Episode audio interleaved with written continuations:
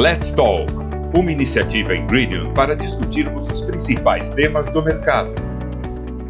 Sejam todos bem-vindos à nossa série A Era da Transformação. Meu nome é Ângela Faria, sou diretora de comunicação e cultura para Ingredient e é um prazer estar aqui com vocês hoje para falar sobre um tema que está cada vez mais em voga, que é essa transformação que a gente está vivendo em plena pandemia e tudo que vai mudar e tem mudado nos hábitos do consumidor daqui para frente. E o nosso convidado, que vai trazer mais informações para nós, é o Michel Coforado, antropólogo e sócio-diretor da Consumoteca. Michel, a palavra é com você. Conta um pouquinho para a gente. Qual que é o, a sua especialização aí? O que, que a gente pode prever do que está acontecendo hoje em relação ao consumidor? Oi, Ângela. Primeiro queria agradecer demais aqui o convite para participar desse momento com vocês e dizer que eu brinco sempre que toda vez que tem um negócio que ninguém está entendendo, chamo um antropólogo para falar. E a minha sorte é que o mundo tem ficado complicado demais e os antropólogos têm sido cada vez mais requisitados. E tem isso, é isso que eu tenho, sido, tenho feito na minha vida ao longo desses anos todos. A gente vem ajudando marcas e empresas a entenderem um pouco para onde o mundo vai, o que, que seus consumidores estão fazendo e ver como é que eles conseguem mudar e se transformar para entregar aquilo que o pessoal lá na ponta quer. E conta para gente, Michel, quais são as mudanças mais visíveis que você enxerga desse novo consumidor, com esse momento que a gente está vivendo, e já é possível prever como que esse consumidor vai agir depois dessa, dessa pandemia? Eu digo sempre que dá para prever, não porque a gente é numerólogo, mãe de Nau, coisa do tipo, mas porque pandemias são processos de transformação fortíssimas nas, em toda e qualquer sociedade. Eu sempre acho graça quando no começo, agora mais não, mas no começo da pandemia sempre aparecia aquele pessoal né, dizendo: olha, vai continuar tudo do mesmo jeito, não vai mudar nada, não vai ter nenhuma diferença. E aí eu lembrava da história. Eu acho que o melhor momento quando a gente não consegue entender o futuro é olhar para o passado e pensar na história. Não houve, na história da humanidade, nenhum momento onde a gente enfrentou uma pandemia, pode ser a peste bubônica, a gripe espanhola, a febre amarela, é, ou o que for, que a gente saiu do mesmo jeito. E como é que a gente pensa né, esse processo de transformação? É entendendo que toda pandemia é um trauma. É um trauma que se inscreve na cultura, se inscreve nas nossas mentes, se inscreve na forma como a gente se comporta e, de certa forma, vai marcando ali uma tendência de transformação no comportamento dos consumidores. Eu tenho dito que esse trauma agora nessa pandemia do novo coronavírus tem três pilares fundamentais é o que eu chamo de efeito DAD. O que, que é o efeito DAD? Nós vamos ficar cada vez mais desmaterializados, cada vez mais preocupados com a asepsia e cada vez mais preocupados com um negócio que é importantíssimo, que é a descontextualização. Vamos começar com o primeiro D, que é o D de desmaterialização. O que, que é isso? Toda e qualquer interação, serviço ou relação entre marcas e consumidores, entre pessoas e pessoas, ou mesmo entre marcas e marcas, precisa ter uma opção digital. É, a gente vem observando que o processo de aceleração digital das grandes empresas, desde o começo da pandemia em março até agora, é absurdo. Alguns CEOs de determinados setores já dizendo que em 4, 5, 6, 7, 8 meses avançaram aquilo que estava no planejamento da companhia para 10, 15 anos. E os nossos consumidores ficaram assim também. Nós, no começo da pandemia, aqui no Grupo Consumoteca, fizemos uma pesquisa onde mostramos que 70% dos brasileiros diziam que tinham aumentado o seu uso da, do celular durante o processo da pandemia, ou mesmo o uso do computador. O desktop que estava paradinho lá no canto da sala, ninguém estava preocupado com isso, ele ressuscitou. E ressuscitou por quê? Porque a gente entendeu que sem o contato físico, sem a possibilidade de encontrar com os outros, sem a possibilidade de ir à lojinha para comprar aquilo que a gente queria, sem a possibilidade de ir ao restaurante para comer aquele prato que a gente ama, a gente ia ser obrigado a levar isso para alguns de algum jeito para dentro das plataformas digitais. E isso é uma regra, né? Nos Estados Unidos, você repara que a Associação de Marketing Digital é, americana tinha uma previsão de que o retail digital, de que o varejo digital ia crescer em 2020 e chegar a níveis de 18% do mercado de varejo de uma maneira geral. Já estamos em 32%. Então, o processo de aceleração é gigantesco. Quem não está no digital precisa estar, tá, né? urgentemente, não é mais opção. O A de asepsia não fala só de uma preocupação nossa com a limpeza. A gente fica, obviamente, mais preocupado com limpeza em toda e qualquer pandemia, mas a gente tem que chamar atenção para aquilo que eu chamo de um A de asepsia que preza por novos mediadores de segurança. O que, que são os mediadores de segurança? É aquilo que permite que eu e você, apesar é, da necessidade de encontrarmos, né, e temos aqui uma relação, uma interação, a gente precisa contar com algum mediador de segurança. Nesse caso, é, a gente está aqui batendo esse papo com a ajuda desses mecanismos aí que inventaram agora, Zoom, Teams, é, é, sei lá, Google Meet, não sei o quê. Isso é um mediador de segurança.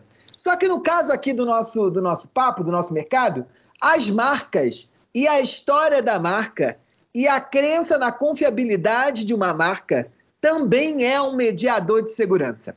E esse consumidor, num cenário de crise econômica, onde ele às vezes está com dinheiro mais curto, ele não tem chance de errar. Então, as marcas que estão consolidadas na cabeça desse consumidor como marcas importantes, elas ganham ainda mais é, valor, porque elas são os verdadeiros mediadores de segurança na nossa relação, tanto com a saúde quanto com a certeza de que aquele produto que a gente está comprando presta, é bom. E o último é o de descontextualização. Isso impacta pra caramba a esfera da alimentação. Impacta por quê? Impacta porque a nossa vida, de certa forma, ela era dividida pelo calendário gregoriano. Desde o século XVI, inventaram lá o calendário gregoriano. A gente começou a entender que o dia tinha 365 dias, tinha segunda, terça, quarta, quinta e sexta, tinha a Páscoa, tinha o Natal, tinha o Ano Novo, tinha o Carnaval, tinha aquilo tudo. E desde o começo da pandemia, a gente entrou num fluxo. Não tem mais segunda, terça, quarta, quinta. Ninguém mais sabe mais quando é feriado, quando é sábado, quando é domingo. Todos os dias estão mais ou menos com a mesma cara. E isso é importante para a beça quando a gente está falando de alimentação. Por quê? Porque se eu não tenho mais o dia claro para eu poder comer determinada coisa, a minha alimentação muda. A gente vê o mercado de alimentação de bebidas sofrendo muito com isso e também crescendo muito por conta disso. Porque se não tem mais segunda-feira, não tem mais começo de dieta. Se todo dia é igual não tem mais domingo, não tem por que eu esperar uma semana para poder fazer um jantar especial ou um almoço especial. Se não tem mais final de semana, não tem por que eu esperar até sexta-feira para poder tomar uma dose de vinho. Se todo dia é igual, a gente pode consumir aquilo quando tem vontade. Então, essa bagunça que o DAD traz para a gente, eu acho que veio para ficar. Eu acho que é as três pontos fundamentais que vão marcar, de uma forma ou de outra, a cultura é, e o modo como esse consumidor se relaciona com as marcas daqui para frente. Vamos ficar cada vez mais desmaterializados, cada vez mais preocupados com mediadores de segurança e cada vez mais entendendo que todo dia é igual a todo dia e a gente que precisa dar cor para esse negócio. E as marcas servem para isso. Michel, é, é, tão engraçado que conforme você vai falando, a gente vai se vendo, né? Vivenciando todas essas, essas fases, essa, esses pilares de alguma maneira. Mas aí, quando a gente olha especificamente para a questão dos hábitos alimentares, o que, que você acha? O que está pegando mais? É a alimentação saudável? É a alimentação mais acessível? Uma alimentação mais natural? O que, que, o que, que essa pandemia está trazendo para a gente nesse, relacionado a esse tipo de informação? Olha, eu acho que o consumidor está mais preocupado com alimentação saudável, mas não só porque ele está preocupado se vai ficar doente ou não vai ficar doente. Mas a gente observa que em todo lugar do mundo, na medida que a pandemia se estruturou, aconteceu um ponto fundamental que é o seguinte: todo mundo começou a ficar mais preocupado com comida, é, com aquilo que estava comendo. E com aquilo que a gente chamava em real ali de comida de verdade, né? Há um crescimento gigantesco do consumo de comidas frescas. No Brasil, isso não é tão chamativo, porque em geral a gente já come muita comida de verdade, né? A gente já come. A base da alimentação do brasileiro, feijão, arroz, salada, uma proteína, já é, de certa forma, uma comida de verdade. É, mas em mercados, por exemplo, como os Estados Unidos, que é um país gigantesco também, mas com uma série de desertos alimentares, onde todo mundo come muito enlatado, muitas das vezes, a pandemia abriu a possibilidade das pessoas começarem a valorizar isso. Mas o que, que eu acho que é importante em termos de saudabilidade aqui? Nós começamos a ter tempo para olhar para o nosso alimento de uma forma diferente. A vida andava tão corrida, a vida andava tão acelerada, que a gente não tinha nem chance de olhar para o lado e ver se, olha, eu vou aqui comer uma salada que eu mesmo vou lavar meu alface ou mesmo vou preparar minha comida. Não. A gente comia aquilo que estava posto ali. E agora a gente começa a olhar mais para isso com cuidado. Né? Um outro ponto importante é que esse consumidor que está mais preocupado com, com saudabilidade, ele não quer abrir mão de duas coisas. E aí a indústria tem que estar tá lá junto com ele, ajudando ele a viver melhor em relação a isso. Ele quer praticidade, né? Eu não quero ir na feira comprar alface orgânico que está vindo cheio de manhoca, sei lá, e eu tenho que ficar olhando folha por folha do alface. Eu quero um negócio que seja prático, né? E um outro ponto é que esse consumidor que está preso dentro de casa ainda, né, o que está sendo transformado por essa pandemia, ele não abre mão de maneira alguma do sabor. Não adianta vir, sei lá, com produto que talvez vá fazer você viver até 250 anos, mas se não tiver sabor, eu não quero. Ele não abre mão de sabor.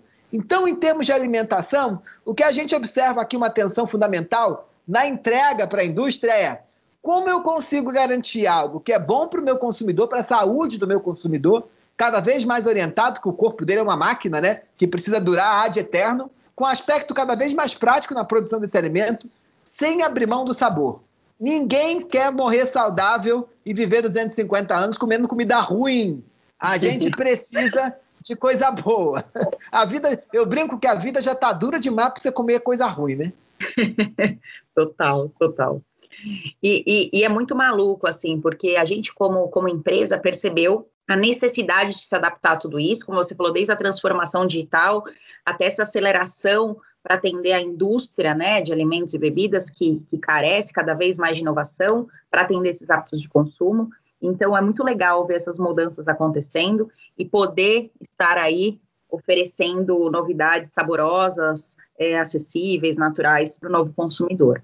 Então, Michel, queria te agradecer pela sua participação no nosso primeiro episódio. Obrigada demais por todas essas é, essa clareza do que está acontecendo. Acho que todos nós conseguimos nos ver é, mudando os nossos hábitos, assim como você comentou. É, não sei, tem algum recado para o pessoal, alguma coisa que queira comentar? Eu tenho dito que nesses tempos de pandemia tem um funk, um funkeiro que eu adoro, que é o MC Marcinho, que ele fala assim: olha, não é nem pior nem melhor, é apenas diferente.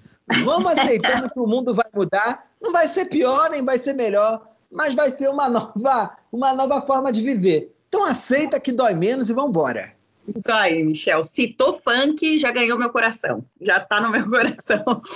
Bom, pessoal, obrigada. Com, continuem aí ouvindo os nossos próximos episódios aqui no, no Spotify, mas também sigam a gente nas outras redes. A gente está no Instagram, no YouTube, no LinkedIn. Acompanhem a Ingredient, que a gente está cheio de novidades para compartilhar com vocês sobre a indústria de alimentos e bebidas e todos os outros mercados em que a gente atua.